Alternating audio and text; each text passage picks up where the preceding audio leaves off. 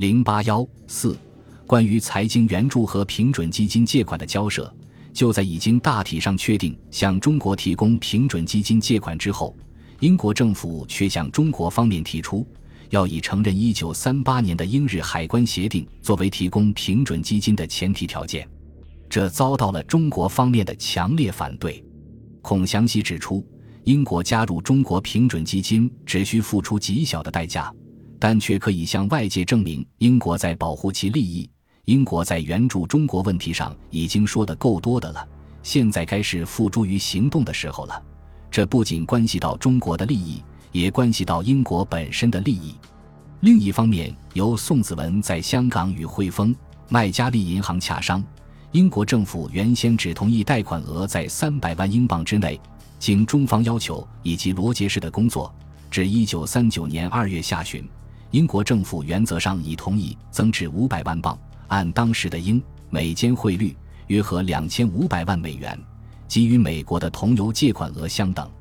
英方最后还同意提供平准基金借款，与中国承认英日海关协定及恢复支付外债本息不直接关联。三月三日，英国提出了平准基金借款协定的具体方案，由汇丰、麦加利。中国和交通四家银行达成合作协议，汇丰出资三百万英镑，麦加利银行出资二百万英镑，中国银行与交通银行共出资五百万英镑，总共一千万英镑，组成法币平准基金，维持法币对英镑的汇率。在香港设立一个五人委员会来管理该平准基金。中国交通银行每六个月以英镑向汇丰、麦加利银行支付利息。利息率另行商定。基金结束时，所有资产将根据最初投资比例在上述四银行间划分。英国政府则将为汇丰、麦加利银行的投资提供担保。中国政府应承诺，在基金运作期间，其经济和货币政策需以维持法币对英镑的汇率为原则。中国政府需通过上述委员银行买卖外汇，所得外汇余额在平准基金不足一千万英镑时。应优先授予基金委员会。当基金结束时，除征得英国政府同意之外，中国政府应按当日汇率购回英方银行名下所贪得之法币。对于该方案各条款，罗杰士认为中方应感到满意。中国驻英大使郭泰祺也认为方案各条款均属寻常问题，并无故意为难之意。罗杰士认为圆满，我方似不必犹豫也。国民政府接受了英方提出的方案。一九三九年三月十日，双方在伦敦签署了《中国国币平准基金协定》，共十九条。协定规定，平准基金总额一千万英镑均需存于英格兰银行，专用于维持香港、上海两地外汇市场的法币之英镑汇价。出售英镑所购入之法币应存于香港、上海的汇丰银行或麦加利银行。协定有效期为十二个月，但经中应两国政府同意，每六个月得续延一次。这表明当时英方不愿为维持中国法币汇率承担长期的责任。英镑基金所得之利息或贴息应存于英格兰银行，以备付汇丰、麦加利两行应得之利息，并规定中方由中国交通两行按百分之二点七五的年利率为英方共款银行提供息金担保。这一利息率确实比同期中国政府所获得的外债的利息率要低得多。英方银行对基金之认款将由英国财政部担保清还，基金结束时将以基金所生利息扣除英方银行所得利息后之余额，作为英国财政部上述清还义务之回报。也就是说，中方虽不直接对英方银行负有还本义务。但实际上是以对基金认款存于英格兰银行所生之利息作为英方本金之担保。另一方面，英方对中方认款本金不承担任何清还义务，对于中方认款的利息收益也未做具体的保证，只规定基金清算时，在扣去英方利息和本金之后，其余额将按投资比例在双方银行间分配，以及中方仅有参与纯益分红之权利。另规定设立一个基金管理委员会，由上述四家银行各出一名代表，另一委员由中国政府委派英籍人士担任，其人选需商得英国政府的同意，未得英方同意，中方不得将其免职。平准基金委员会表决任何问题，均以出席人员之多数通过为原则。委员会需按月及每半年将工作情形及基金状况向英国财政部报告。根据英方的意见，中方提名罗杰士代表国民政府参加平准基金委员会，并担任主席。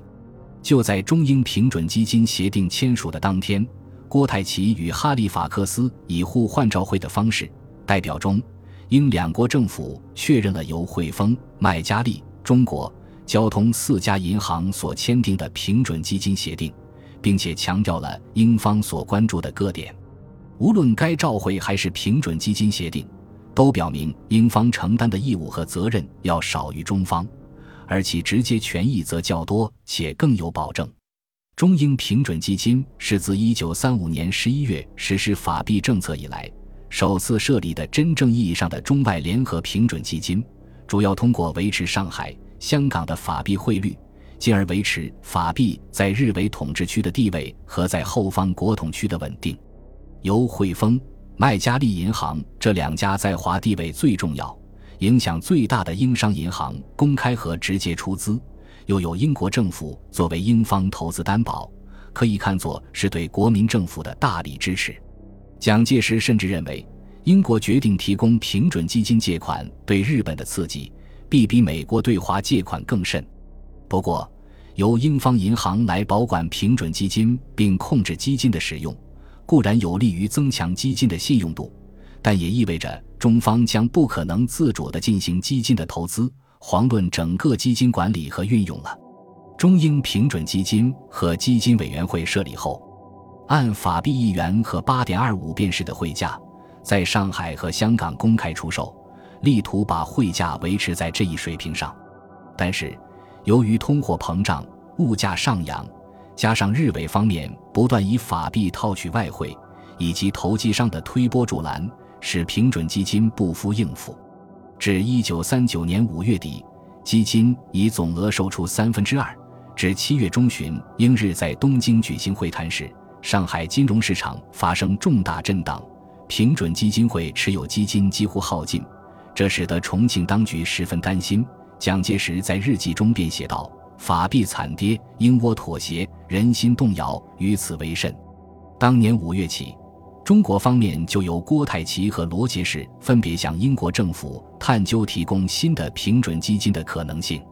到了形势最紧迫的七月中旬，连宋美龄也出面向驻重庆的英国使馆官员求援。七月二十八日。蒋介石电视郭泰祺把新的平准基金借款额提高到一千万镑，向英方承诺，平准基金委员会在供应外汇的方法上将更慎重，杜绝日伪套汇以及资本逃避等情况。